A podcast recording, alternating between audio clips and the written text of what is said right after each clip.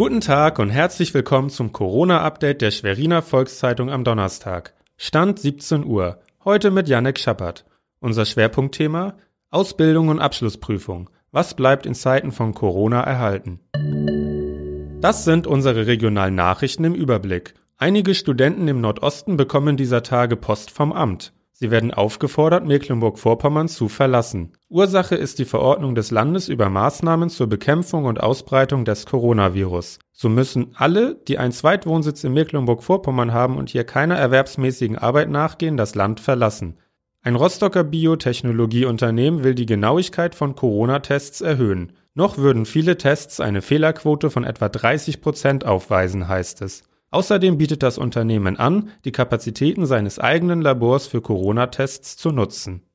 Aus einer WhatsApp-Gruppe hat der 17-jährige Jakob Bruse erfahren, dass sein Austauschjahr in Panama wegen der Corona-Krise vorzeitig endet. Seine Eltern setzten alle Hebel in Bewegung, um ihn zurück nach Rena zu holen. Sie wendeten sich auch an Ministerpräsidentin Manuela Schwesig. Zwei Wochen später konnten sie ihren Sohn wieder in die Arme schließen. In einer Videokonferenz ging es heute um Ausbildung und Prüfung.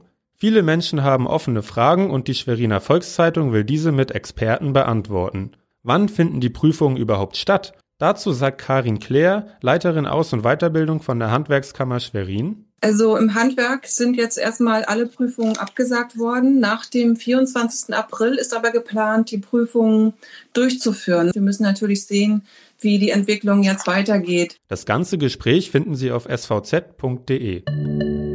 Das war unser tägliches Corona-Update. Weitere Nachrichten und Hintergründe zum Virus gibt es jederzeit auf svz.de-corona. Bleiben Sie gesund.